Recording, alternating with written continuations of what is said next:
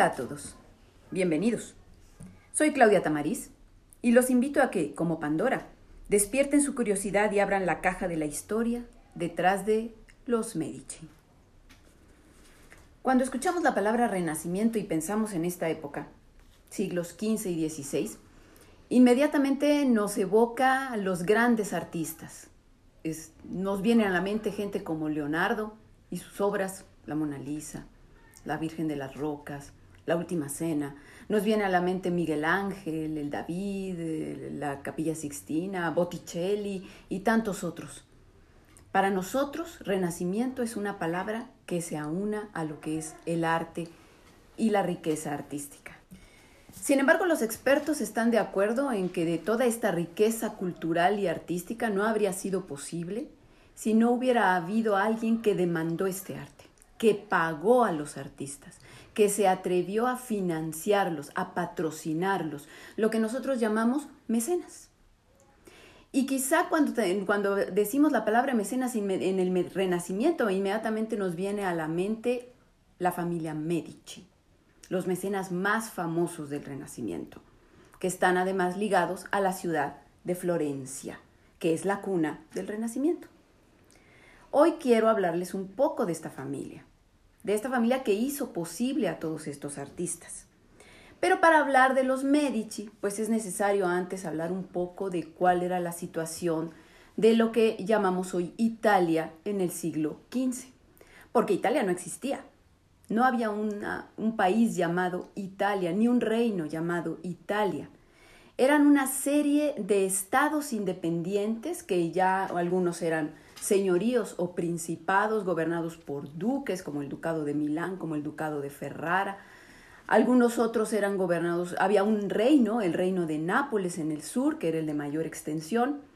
Había incluso lo que se llamaban los estados papales, que eran eh, una serie de tierras pertenecientes al, Vaticano, al, papado, que incluía por supuesto la ciudad de Roma, y en donde el papa se comportaba como si fuera un príncipe más, defendiendo sus tierras, buscando acrecentarlas mediante guerras, incluso llegó a haber papas guerreros al frente de esas de tropas para defender sus dominios o acrecentarlos incluso, estadistas.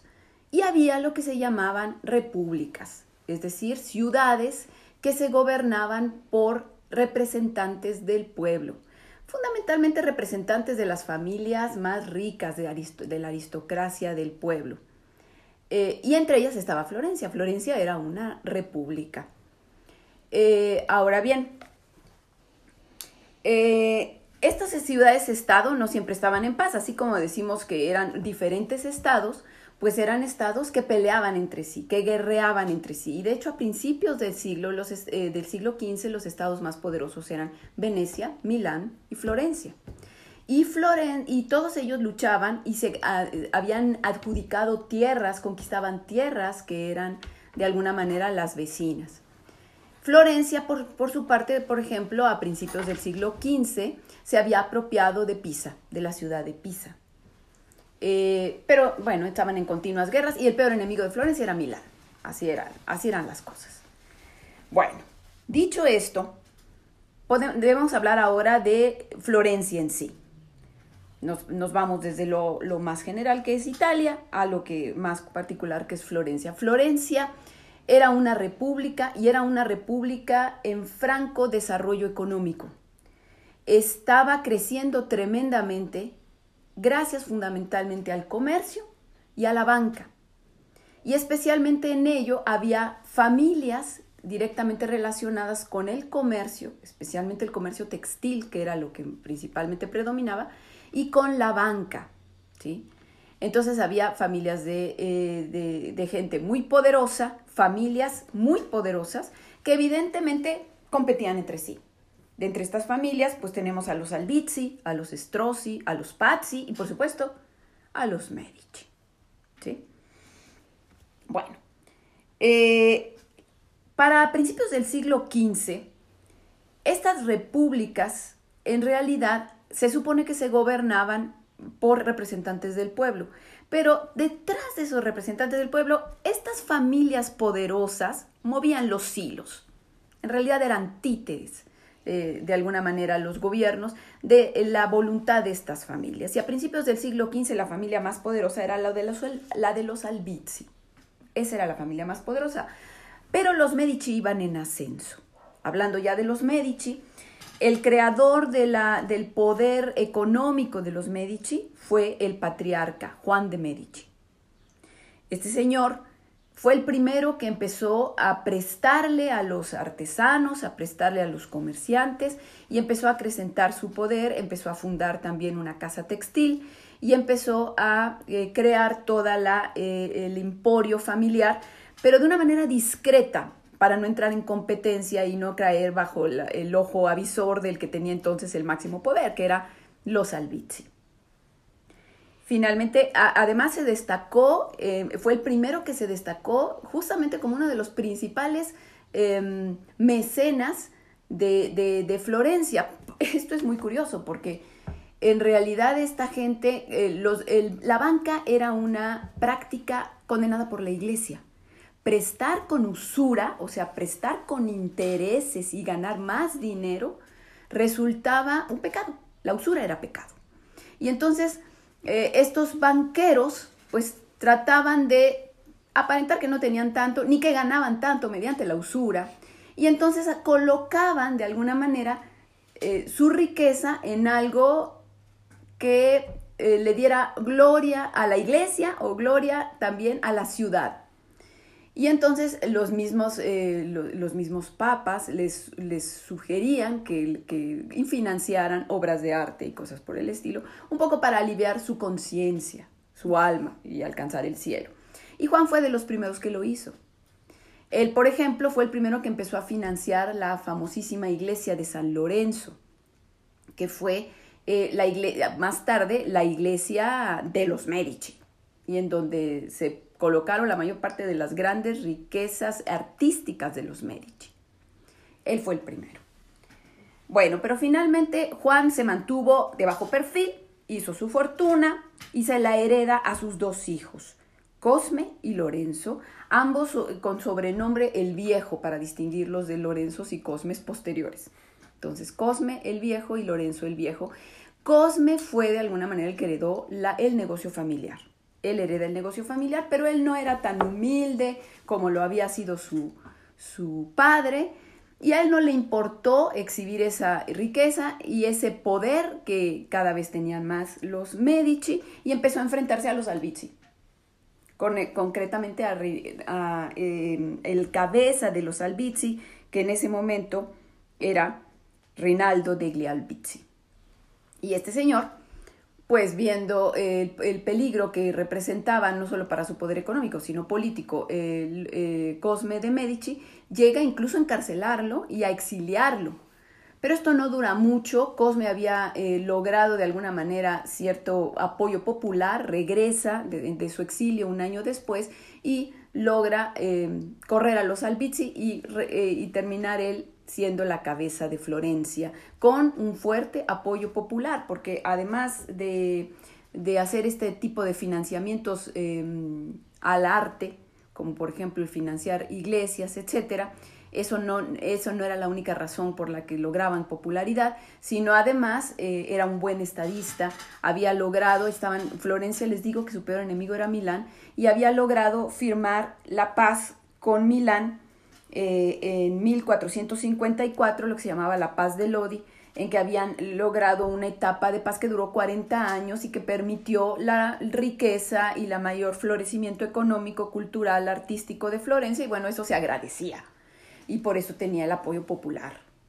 Además, una cosa que hizo Juan, hizo Cosme, y luego harán dos generaciones después de los Medici, es que en realidad ellos nunca tomaron un puesto dentro del gobierno, nunca se nombraron a sí mismos gobernantes de, Florencia, sino que respetaban las instituciones republicanas florentinas y manejaban las cosas por detrás. Entonces, bueno, eh, de alguna manera estas instituciones se mantenían y no se veían afectadas y no se veían entonces em, amenazadas por el poder de los Medici y pues con ello lograban gran popularidad. Ok, Cosme aparte de, que fue un buen gobernante en ese sentido, detrás de, detrás de cámaras, bambalinas, ejerció el mecenazgo mucho más que su padre y además sin, sin, ser, eh, sin hacerlo para limpiar su conciencia. Él eso no le preocupaba, sino que lo hizo por razones políticas. Él creó todo un programa artístico para exaltar a su familia, para que pasara a la historia con el, todo el prestigio, el, poder y la fuerza de ser la familia que impulsó el emporio este, artístico florentino. ¿sí? Y de sus principales obras fueron fundamentalmente arquitectónicas. Él, por ejemplo, se apropió de la iglesia de, San Lorenzo porque al principio su padre había convenido en que varios, em, varias familias iban a financiar la, construcción de la iglesia de San Lorenzo y al final estas familias ya no tenían el dinero para apoyar la financiación y Cosme dijo, con su permiso, yo la voy a financiar toda y se apropió de la iglesia y después las generaciones posteriores seguirían invirtiendo en obras de arte dentro de esta iglesita que era pues ahora sí que la iglesia de la familia. Pero no nada más. Eh, también él acudió al Papa, por cierto, eh, y le, al Papa Eugenio IV y le dijo, bueno, ¿qué hago con tanta riqueza? ¿Qué hago para ayudar de alguna manera pues sí, a limpiar mi alma, aunque en realidad no, no le importaba mucho esto, en realidad esto no era tanto. Y el Papa le sugirió que también invirtiera en renovar el convento de San Marcos. Y bueno, lo hizo y todo el programa artístico al interior del convento de San Marcos lo pintó.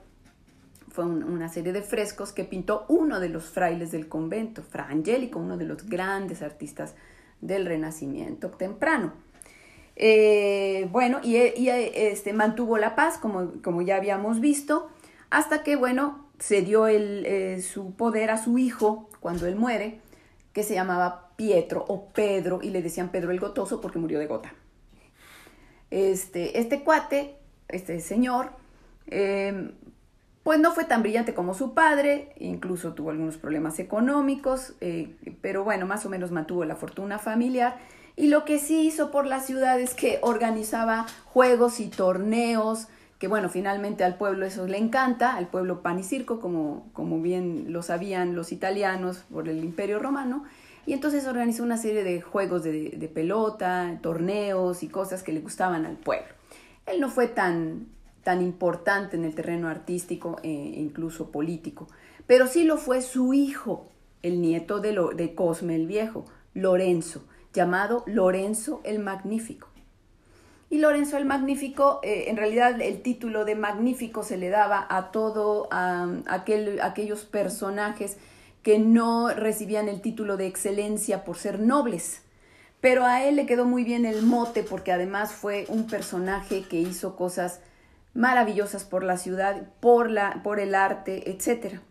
Principalmente, pues sí patrocinó directamente artistas. Patrocinó, por ejemplo, a Miguel Ángel, al cual recibió en su, en su casa para formarlo en su taller de escultura. Patrocinó a Botticelli, por ejemplo. Pero también hizo mucho por exportar el, el, arte que se estaba dando en Florencia y lo hizo porque recomendaba y ayudaba a artistas florentinos a trabajar en otros ducados, en otros señoríos, en otras ciudades-estado. Por ejemplo, a Leonardo lo, ayudó a llegar a Milán y ser, eh, ser eh, recibido por eh, Ludovico Sforza, que en ese momento era el señor de Milán. O, por ejemplo, a, eh, a Verocchio lo ayudó también para que consiguiera un, puesto en Venecia, o a Polaiuolo en Roma. Y entonces, de alguna manera, también ayudó a que el Renacimiento se exportara, el Renacimiento florentino se exportara. Y eso fue muy importante. Entonces, fue un gran estadista porque además también mantuvo esa paz que había logrado su abuelo con, esta, con este tratado eh, con Milán y entonces se mantuvo la paz, fue un excelente estadista y fue en el, momento en el que los Medici llegaron al culmen de su poder y de su riqueza.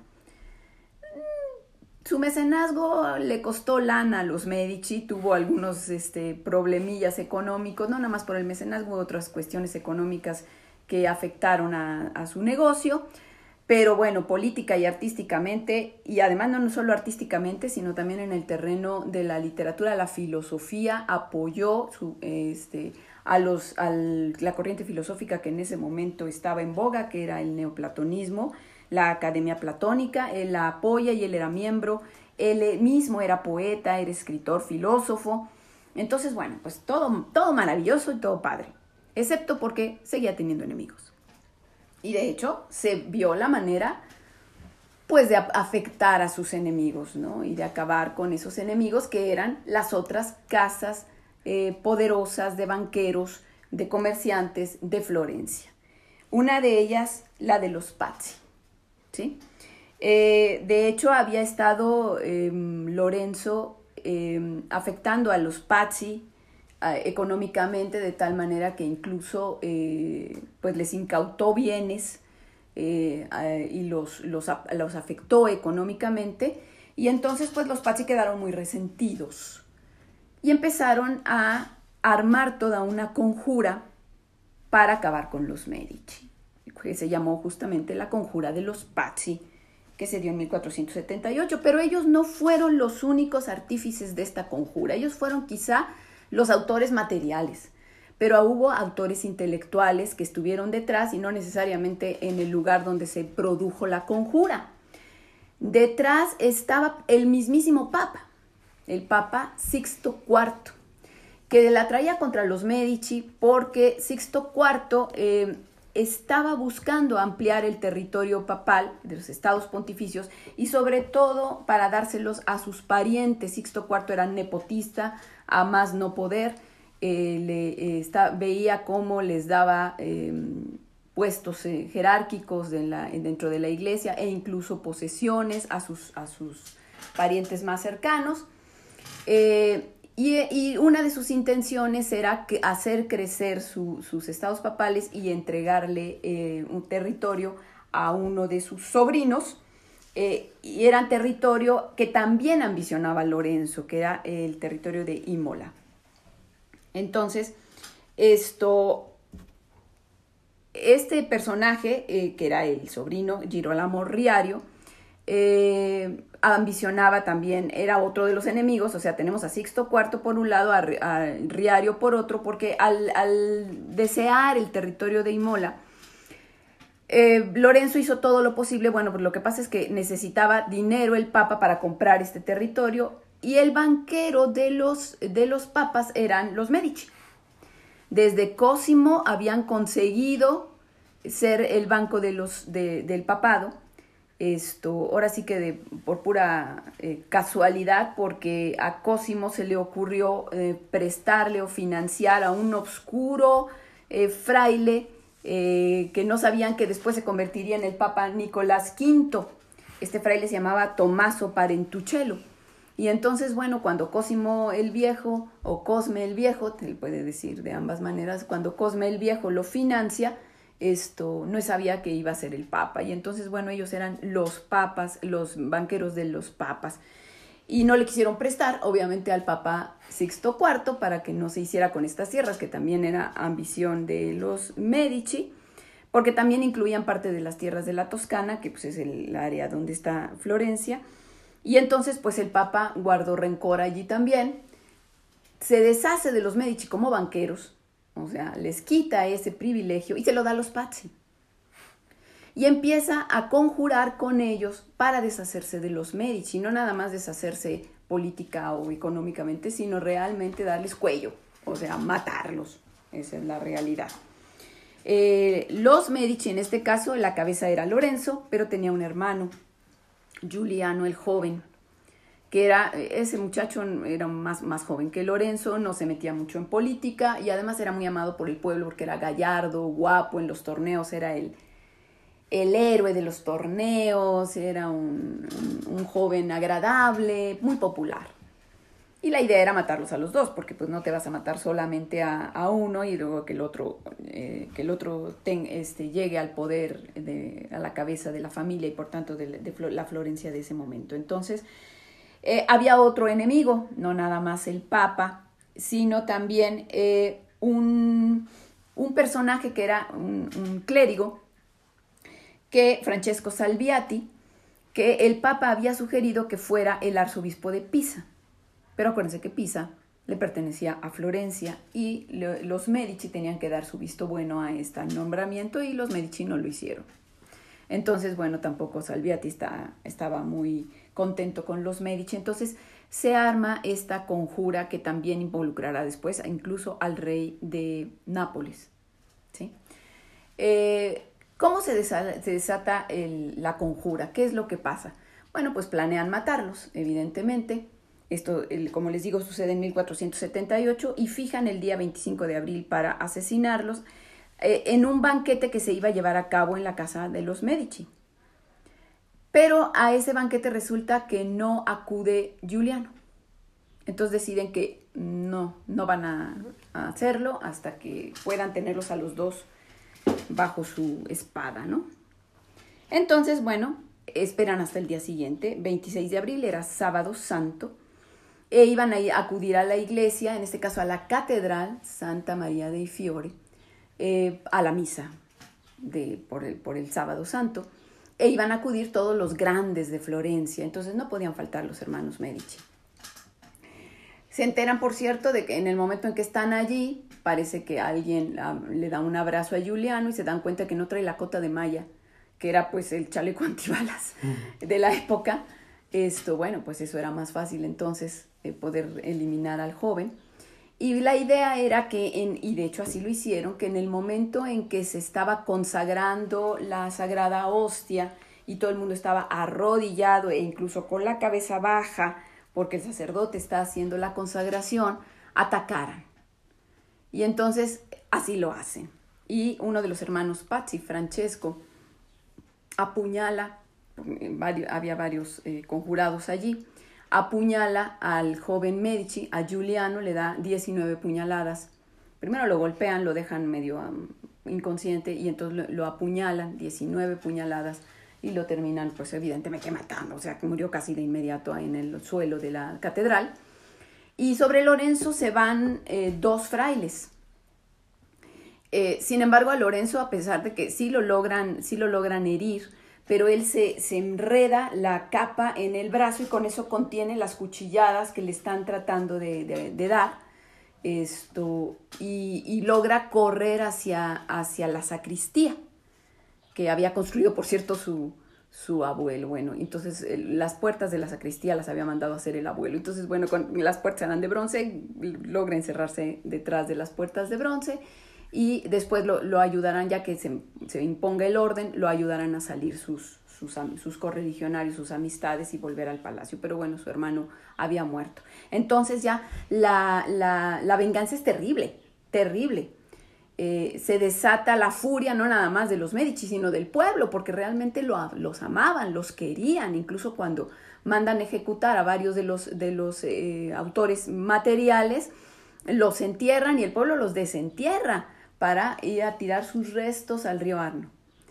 A, dos de, a uno de ellos, que es a este personaje Salviati, a Francesco Salviati, el arzobispo, eh, lo, lo, incluso lo cuelgan del Palacio Vecchio, que es el palacio de gobierno, con todas sus ropas litúrgicas, o sea, eh, no respetan para nada su posición de, de, de, miembro del clero y así es como lo, lo, ejecutan, evidentemente ejecutan a los hermanos Pazzi, este, a, a Girolamo Riario, que también estaba allí, el sobrino del Papa, lo encierran. Y bueno, el Papa pone el grito en el cielo, le excomulga a la ciudad entera de Florencia, y incita al rey de Nápoles, Fernando de Aragón, a que, a que haga una guerra en contra de, Florencia para acabar con los, con los Medici.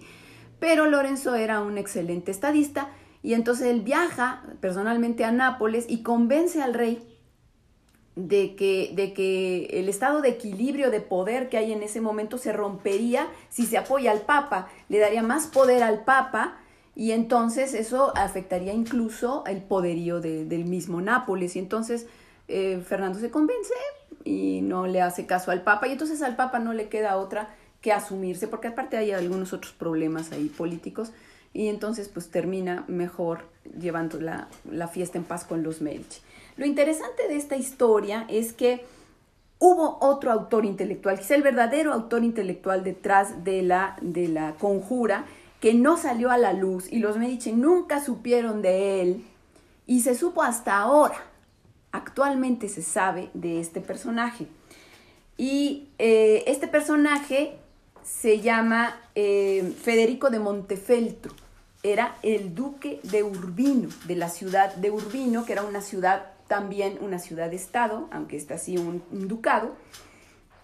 Y, eh, Federico de Montefeltro tenía una em, ambición concreta de convertirse en una ciudad tan poderosa como Florencia y entonces pensaba que acabar con los Medici le ayudaría a darle un impulso fuerte a su ciudad por encima de la ciudad de Florencia. Y él es el que en un momento dado, se sabe por unas cartas que envió previamente al Papa y al rey de Nápoles, es el que arma la conjura. Él es el que realmente arma la conjura.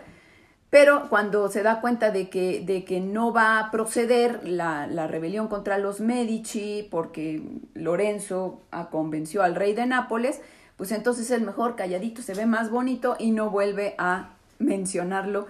Y bueno, lo único que consiguió es, ser anónimo hasta ahora que justamente un historiador descubrió em, una, descubrió un código con el cual lo, se enseñaba a los diplomáticos a descifrar eh, cartas codificadas entre las diferentes, em, bueno, las cartas codificadas que se mandaban los diferentes eh, principados, en este caso el Montefeltro, y con ello se decodificó esa carta en donde se sabe que Montefeltro estuvo involucrado en la conjura, pero bueno, pues eso es moderno, eso los Medici no estuvieron enterados. Bueno, finalmente, bueno, eh, Lorenzo adquiere más poder por la, porque logra con, con, esta conjura, al contrario de lo que esperaban los Pazzi, en lugar de caer, pues logra mayor apoyo popular y continúa su gobierno hasta 1492 que muere. A él le seguirá, ese fue el momento cumbre de los Medici, a él le seguirá su hijo Pedro, Pedro el Fatuo, que era un, una persona sin gran carácter, una persona que no ayudó nada a consolidar el poder de los Medici, al contrario, bastante impopular, eh, y que además le tocó en 1494 que el rey de Francia, Carlos VIII, quisiera invadir, eh, llegar hasta Nápoles y pasar por Florencia. Para, pasar por, para llegar a Nápoles había que pasar por Florencia y su intención era eh, reclamar el trono de Nápoles por parte del rey de Francia, este, Carlos, eh, este muchacho Carlos VIII era rey de Francia, y entonces eh, tiene que cruzar por Florencia y cuando se está acercando a Florencia y Pedro quiere organizar la defensa de la ciudad, nadie lo apoya. Y nadie lo apoya porque en ese momento también estaban eh, siendo influidos por un fraile dominico que estaba...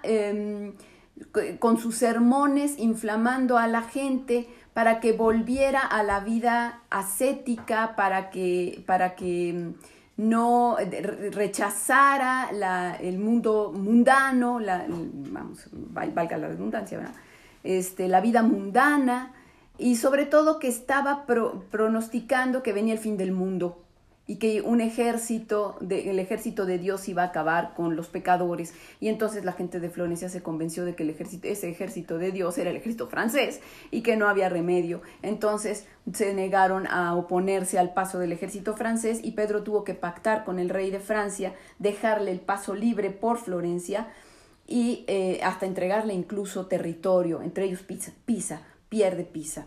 Entonces, pues eso lo hizo todavía más impopular y terminaron expulsando a los Medici de Florencia. Entonces, bueno, allí perdieron su poder, al menos eh, momentáneamente, y en su lugar pusieron al frente de Florencia a este fraile dominico Savonarola, que gobernaría pues del 1494 al 98 y que empezó a, primero pues lo seguían ciegamente, pero después empezaron, empezó a, molestarse porque empezó a tomar una serie de medidas em, dramáticas y drásticas en contra de lo que él llamaba el pecado, en contra de, y entonces empezó a, poner reglas en contra de la forma de vestir, en contra del uso de joyas, porque era pecado, hasta que llegó a, a, prender dos hogueras que se llamaban la hoguera de las vanidades, para quemar allí los vestidos, em, los vestidos lujosos de la gente, las joyas y las obras de arte que mostraran desnudos o temas eh, profanos, que no fueran temas sagrados. El pueblo de Florencia se hartó de él y más se hartó de él el Papa, Alejandro VI, Papa Borgia, porque eh, Savonarola predicaba en contra de los pecados que, que cometía este papa. Otro día hablaremos de, esta, de la familia Borgia y de los pecados de, este, de estos papas contra los que hablaba Savonarola. Entonces eh, el papa lo había excomulgado y después, aprovechando que el pueblo de Florencia se le volteó, encendieron una tercera hoguera en donde lo quemaron a él. Y ahí se acabó el gobierno de, de Savonarola y promovió el regreso de los Medici. Los Medici regresan en 1512, esta vez eh, gobernando otro de los hijos de Lorenzo, ya no Piero, ya no Pedro, sino otro de los hijos de Lorenzo, que será Giuliano, duque de Nemours, al cual después le seguirá, este fue un, parece un buen gobernante muy terso, eh, su, su, regreso hizo, fue terso, fue sin problema, y después gobernaría eh, un sobrino de él, hijo de, eh, ese se llama Lorenzo el Joven, eh, que también fue duque, hecho duque por un papa Medici, que fue el duque de Urbino. Pero lo importante es que ya los posteriores Medici, los posteriores gobernantes Medici, que ya empezaron a ostentar incluso títulos de nobleza, dados por papas Medici, porque también los Medici llegaron al papado, ya no respetaron como lo había hecho